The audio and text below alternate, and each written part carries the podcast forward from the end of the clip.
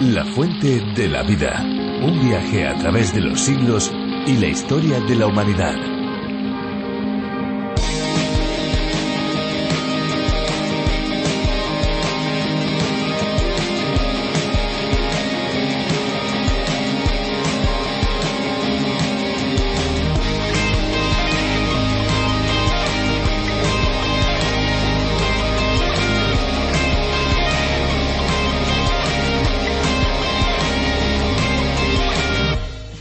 Está comprobado que el sonido de lluvia es una de las melodías que más calma genera en nuestro organismo.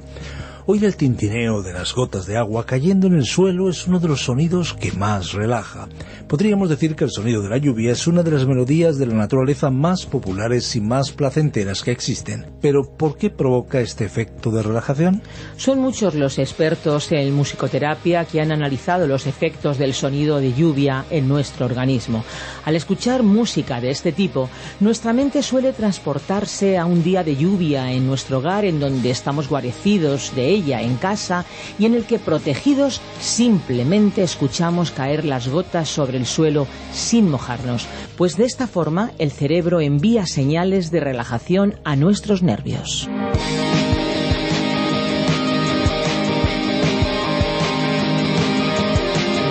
¿Qué tal amigos? Esto es La Fuente de la Vida y les habla, como es habitual, Esperanza Suárez. Aquí estamos muy contentos de poder participar en este tiempo de radio y de poder acompañarles a cada uno de ustedes una vez más. Abrimos La Fuente de la Vida.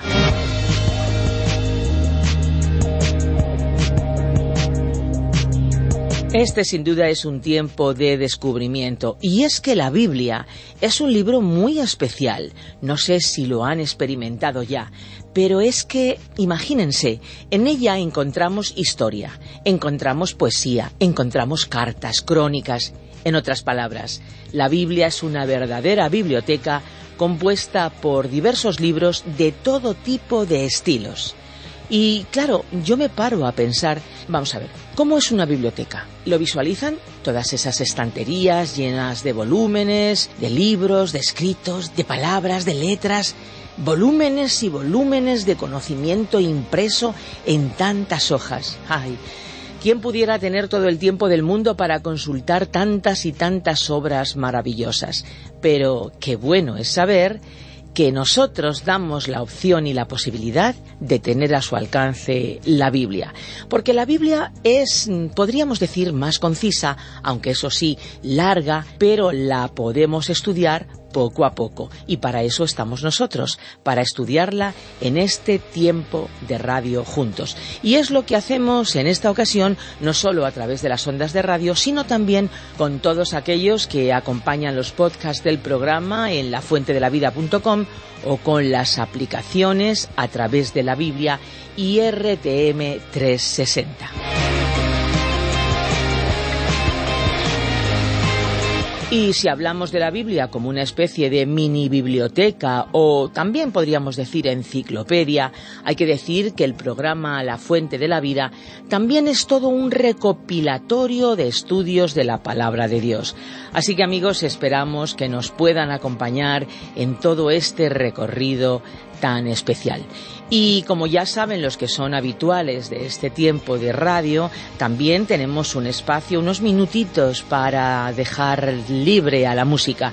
Y antes de pasar al tiempo de estudio bíblico es lo que toca. Disfrutar juntos de una canción. La que hemos seleccionado para hoy suena de esta manera.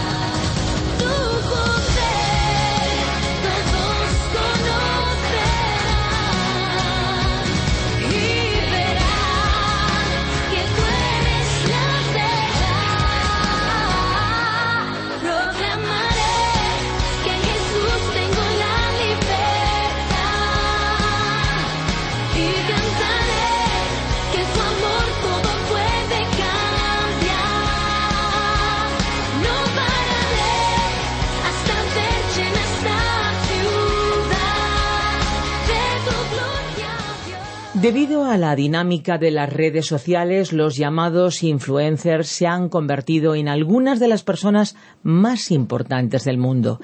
De manera general, se trata de personajes destacados en el mundo del entretenimiento. Aprovechando su posición, varios de ellos se atreven a dar consejos sobre cómo vivir o comportarse, pero no siempre son los más acertados, a la vez que los focos de los medios de comunicación que hay sobre ellos dejan en evidencia sus fallos más mínimos. Al contrario de lo que ocurre en las redes, en la Biblia sí que encontramos a alguien que nunca se equivoca hablamos de Dios y a sus revelaciones nos vamos a ir en el capítulo 2 del libro de Habacuc.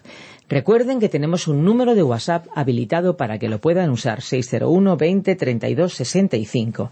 601 20 32 65. Escriban o llamen. Estamos dispuestos a escucharles. La fuente de la vida. Habacuc capítulo 2 versículos 12 al 20. Continuamos hoy, amigo oyente, nuestro estudio por el libro del profeta Habacuc. No concluimos nuestro estudio del capítulo 2 en el programa anterior y a modo de repaso, recordemos que en el versículo 2 encontramos al profeta con muchas preguntas en su mente y corazón. Habacuc necesitaba respuestas a sus preguntas y para ello se dirigió a la torre del vigía y allí en soledad y quietud Dios le habló. Dios le comunicó pensamientos profundos y le reveló su plan y propósito para la humanidad, un plan de acción que abarca la existencia y el destino eterno del ser humano. Dios le reveló que tenía un plan por medio del cual Él iba a salvar al ser humano, que había provisto un Salvador que iba a pagar con su vida la culpa y el pecado que separaba a los seres humanos del Dios santo y justo, aunque lleno de amor.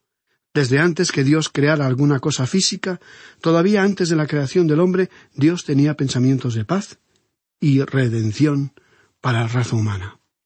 Aunque no sabemos la fecha exacta, sí sabemos que la raza humana ha existido en esta tierra desde hace unos cuantos miles de años.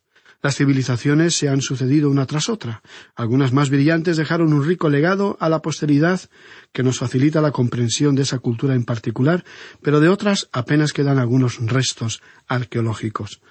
El ser humano no ha estado en la Tierra por mucho tiempo, pero lo que sí sabemos es que toda la raza humana puede elegir entre dos caminos o dos direcciones. Esto es lo que vio este profeta Habacuc. Recordemos que en esta nuestra lección anterior hablamos de dos grupos de personas, soberbias, autosuficientes y orgullosas, que tratan conseguir por su propia fuerza todo lo que desean aquí en la tierra. Y estas, repito, y estas personas habían rechazado a Dios, estaban en rebelión contra Él, y no prestaban ninguna atención a su alma sedienta y angustiada. Dios era irrelevante para estas personas y pensar y actuar de ese modo solo las llevaba por el camino de la destrucción. Pero también estudiamos acerca de otro camino. Y ese camino era que el justo por la fe vivirá. La fe personal en el Salvador, que murió en la cruz, pero resucitó al tercer día, tal como había prometido, para regalarnos la vida, la vida eterna, como hijos de Dios. Ahora, cuando la vida del ser humano transcurre por el otro camino, un camino que por su propia voluntad se aleja de Dios, Dios le juzgará por ello no tanto por haber tomado un camino equivocado, sino porque consciente y voluntariamente esa persona ha decidido no dejar espacio ni lugar para Dios en su vida diaria. Lamentablemente, al final de ese camino le esperarán muchos lamentos o ayes como los que experimentó la nación de Babilonia. Leemos acerca del primer ay en el versículo seis de este capítulo dos de Habacuc. Esta nación se había apoderado por la fuerza de territorios, personas y objetos que no le pertenecían, ni tenía derecho a reclamar. Ejercieron la fuerza brutal, disfrutaron al ejercer la violencia y abusaban de pueblos más débiles porque encontraban placer en la agresión y el abuso. Por eso, Dios los juzgaría. Luego tenemos el segundo ay, que se refiere a la codicia. Ellos codiciaban todo, y Dios los castigaría por eso. Y el tercer lamento, o ay, fue porque aquello que habían obtenido lo habían logrado por medio de la violencia y la brutalidad, y Dios les juzgaría por eso. Ya vimos esto en el versículo doce del capítulo dos. El cuarto ay fue por las borracheras y la inmoralidad. Vamos a leer una vez más el versículo doce y también el versículo trece de este capítulo dos de Abacub, que dice Ay del que edifica la ciudad con sangre y del que funda una ciudad con iniquidad. ¿No es esto del Señor de los ejércitos? Los pueblos, pues, trabajarán para el fuego, y las naciones se fatigarán en vano. Pensemos por unos momentos, amigo oyente, en todos los esfuerzos inútiles que muchas de las grandes naciones del pasado han realizado. En lugar de edificar, dedicaron más tiempo a destruir. Por ejemplo, contemplamos a Grecia. Todavía existen ejemplares maravillosos de su arquitectura, de las perfectas estatuas, la filosofía, el arte y la literatura que tanto influenciaron a la humanidad. Y sin embargo, los griegos dedicaron más tiempo a la destrucción al convertirse Alejandro Magno en su líder. Cuando este guerrero se dirigió con inmensos ejércitos hacia el Asia, destruyó una ciudad tras otra, una civilización tras otra. Eso fue lo que más destacó de este famoso personaje. Eso fue lo que señaló o hizo destacar a Babilonia también, la nación que aquí se menciona específicamente. Luego, en el versículo quince de este capítulo dos de Habacuc, podemos leer Ay del que da de beber a su prójimo. Ay de ti, que le acercas tu hiel y le embriagas para mirar su desnudez. Esta borrachera fue un poco diferente a la que se mencionó en el versículo cinco. Allí Dios dijo que el hombre dado al vino era traicionero. Pero lo que estaba diciendo aquí era algo realmente trágico. Ay del que da de beber a su prójimo. Es decir, que el alcohol se utilizó como un método para llevar a las personas a cometer actos inmorales, que tienen como consecuencia el derrumbamiento de la moralidad. En una sociedad que ejercía estas prácticas, los hombres cometían una serie de faltas que podemos llamar pecados, como por ejemplo la falta de honradez, el desconocimiento de la verdad o intentar cambiarla para un provecho personal. Esa es la condenación que tenemos en este versículo. El profeta les acusó de emborrachar a la gente y de pervertir a sus semejantes con el fin de convertirles en personas adictas a la bebida y en alcohólicos de por vida. Es cierto que muchos jóvenes han caído en las redes del alcoholismo y las drogas por los ejemplos que vieron primeramente en su hogar, pero también por seguir la corriente a los demás, a sus amigos, por el deseo de ser aceptados en su grupo, para no ser distintos o diferenciarse de los demás. La falta de comunicación, de mantener un diálogo abierto y franco entre los padres con sus hijos son, en la mayoría de los casos, la causa por la cual los adolescentes y los jóvenes terminan en situaciones lamentables que podrían haberse evitado. Por falta de un modelo adecuado de un padre o madre, que mantengan abiertas las líneas de comunicación, con actitud firme pero cariñosa, con tiempo e interés genuino en los problemas de sus hijos. Por carecer de esas expresiones de afecto, muchos jóvenes toman decisiones equivocadas que sólo les crearán problemas, tristezas e inestabilidad personal. La mayoría de los jóvenes problemáticos son la consecuencia de un hogar en ruina, por falta de comprensión, amor, respeto y disciplina, ejercida, eso sí, con madurez y criterio por padres interesados en el bienestar de sus hijos. ¿Cuántos padres colman a sus hijos de cosas materiales, pero se olvidan de darle cariño y tiempo? Un abrazo cariñoso a tiempo puede evitar muchos males. ¿Cuánta responsabilidad el ser padre o madre?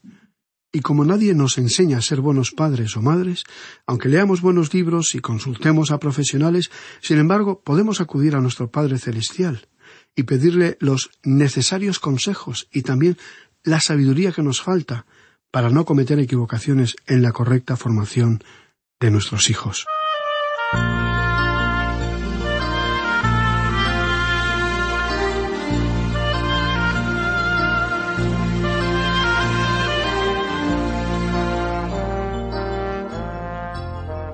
Regresamos a Bakú.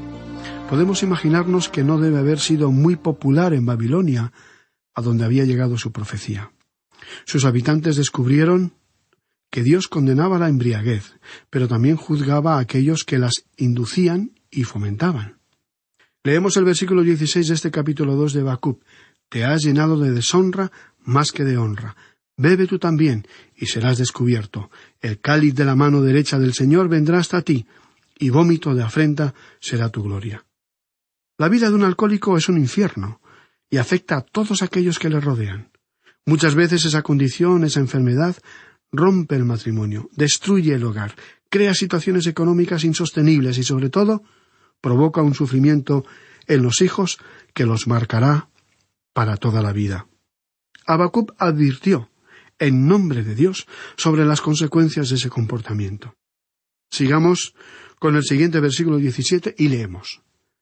Porque la rapiña del Líbano caerá sobre ti, y la destrucción de las fieras te quebrantará, a causa de la sangre de los hombres y del robo de la tierra, de las ciudades y de todos los que en ellas habitaban. La violencia es otro de los frutos por la ausencia de Dios en una vida, en una sociedad, en una cultura. Dios pone su código moral y ético en aquellos que le buscan, en aquellos que le obedecen y le aman. Su ley de justicia, paz, amor y respeto pueden cambiar a la persona y por lo tanto también a la sociedad. ¿Cuántos dramas y tragedias se podrían evitar si se observaran las leyes de Dios? Veamos ahora los versículos 18 al 20 de este capítulo 2 de Habacuc. ¿De qué sirve la escultura que esculpió el que la hizo? La estatua de fundición que enseña mentira, para que haciendo imágenes mudas confíe el hacedor en su obra. Ay del que dice al palo despiértate y a la piedra muda levántate. ¿Podrá él enseñar? He aquí está cubierto de oro y plata y no hay espíritu dentro de él. Mas el Señor está en su santo templo. Calle delante de él toda la tierra. Aquí tenemos el quinto lamento. Esta es la condenación de Dios del mayor pecado de todos. El mayor pecado contra Dios es la idolatría, el sustituir a Dios por cualquier ídolo que ocupe el lugar de Dios en nuestra vida. Este es el peor de los pecados, el que más le duele y ofende a Dios. Señalábamos esto cuando estudiábamos el libro de Isaías, y también lo mencionamos por primera vez hace algún tiempo al estudiar el libro de jueces, porque en ambos se presenta un gran principio de gobierno. Debemos observar los tres pasos que observamos como una pauta en la caída o el declive de una nación. En primer lugar, siempre hubo una apostasía religiosa o espiritual. El siguiente paso, como consecuencia de la ausencia espiritual, fue el decaimiento de la moralidad de la sociedad. Y en tercer lugar, como una reacción en cadena, se produjo una anarquía política. Esas son las tres fases o etapas por medio de las cuales algunas naciones desaparecieron de la escena de la historia humana parece haber un patrón de conducta de ciertos pueblos que los llevó al ocaso y al final de su existencia. Amigo oyente, el problema principal nunca fue la anarquía política. El problema principal tampoco parece que habría sido la falta de moralidad. A pesar de lo negativo y destructivo que pudieran resultar esas circunstancias, la verdadera raíz del problema era el vacío espiritual o religioso, el no haber conocido al Dios vivo y verdadero, ni haber mantenido una relación personal con Él, o como en el caso de Israel, el apartarse de Dios, a pesar de conocerle y haber experimentado su poder, amor y justicia. Lamentablemente, esto está sucediendo en la actualidad con muchas naciones del mundo. No somos los únicos en hacer esta afirmación. Un eminente profesor de Historia Universal indicó hace mucho tiempo que los sueños de las naciones se desvanecen en medio de realidades aterradoras, y en medio de señales visibles de una decadencia en nuestra sociedad contemporánea. Un periodista renombrado escribió En público hablamos con optimismo sobre el brillante futuro que nos aguarda, lleno de promesas de nuevos y asombrosos descubrimientos científicos, pero en conversaciones privadas hablamos más de las terribles amenazas que nos aguardan a causa del grave problema ecológico y los cambios climáticos que agravarán los ya terribles problemas sociales y económicos del tercer mundo. Los sociólogos, psicólogos y psiquiatras ya se pronuncian sobre la moralidad y cuestionan la ética de nuestra sociedad moderna, hedonista, consumista y muy egoísta. Este es el cuadro. Esta es la historia de la caída de las naciones. Y esto es lo que nos alarma porque es un gran principio que ha sido señalado por Habacuc en la palabra de Dios.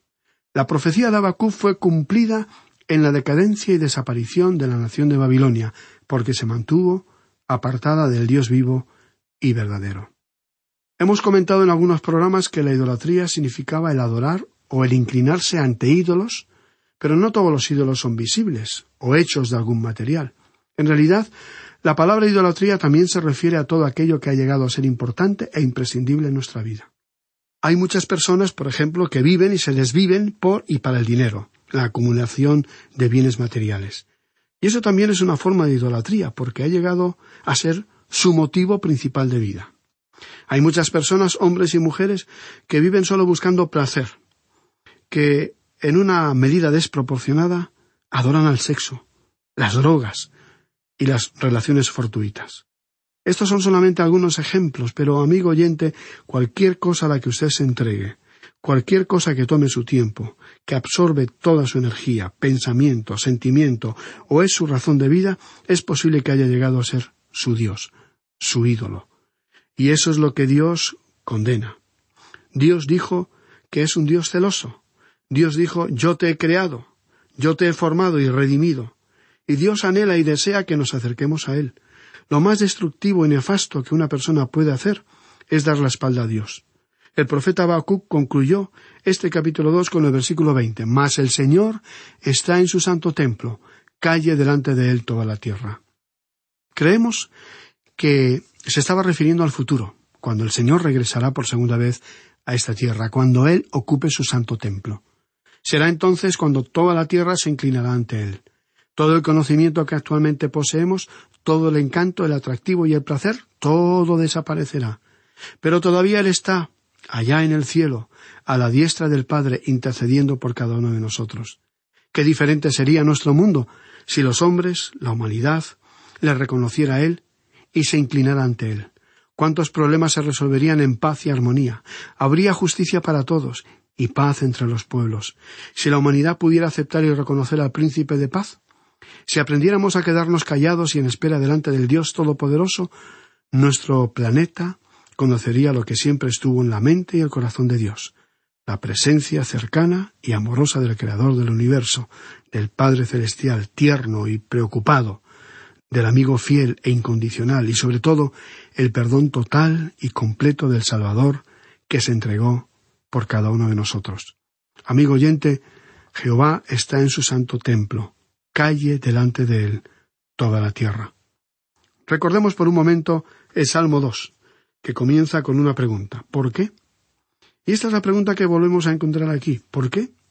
El Salmo 2 dice, ¿por qué se amotinan las gentes y los pueblos piensan cosas vanas?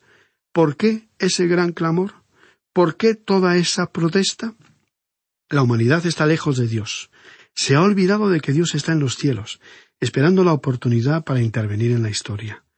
Dios sí está en el cielo, pero está preocupado por todos los males de este nuestro mundo, porque el ser humano no quiere tener una relación personal con Él.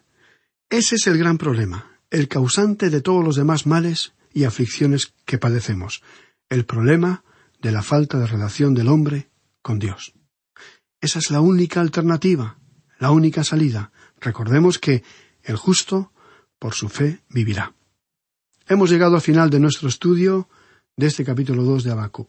En nuestro próximo programa comenzaremos a estudiar el capítulo 3 y le invitamos muy cordialmente a acompañarnos en el estudio de la palabra de Dios. Y como en cada programa, nos permitimos sugerirle que lea el siguiente capítulo 3 de Habacuc para familiarizarse con su contenido y así comprender más claramente las preciosas y profundas enseñanzas que Dios quiere compartir con cada uno de nosotros.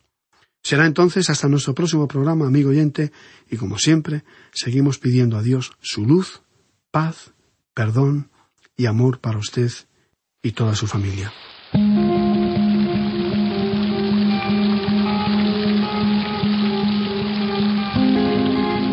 Pues ha llegado el momento de decirles adiós. La sintonía nos está avisando y tenemos que ir finalizando porque nuestro tiempo prácticamente se ha agotado. Nuestro deseo es que hayan disfrutado y, por supuesto, aprendido algo nuevo hoy. Si así ha sido, estamos seguros que volverán a estar con nosotros en nuestro próximo programa. Recuerden que si desean volver a escuchar este espacio o tal vez alguno de los programas anteriores, lo pueden hacer en nuestra web lafuentedelavida.com o bien a través de la aplicación La Fuente de la Vida que también se puede encontrar con el nombre a través de la Biblia.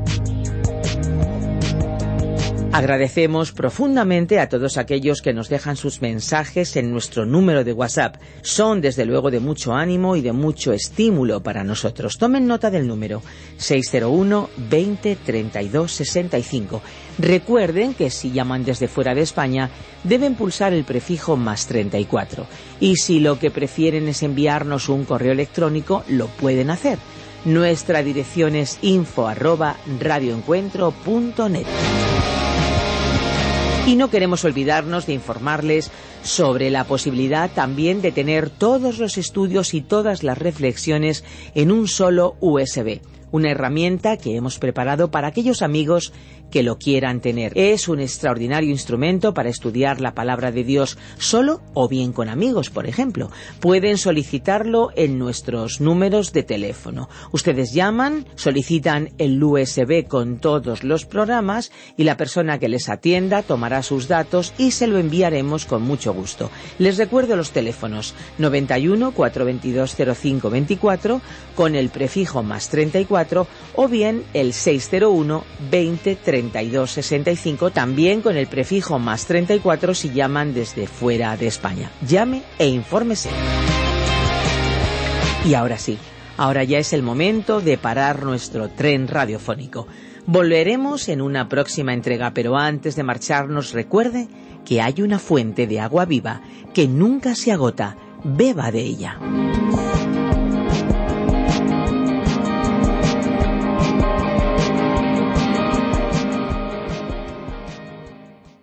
Este ha sido un programa de Radio Transmundial producido por Radio Encuentro, Radio Cadena de Vida.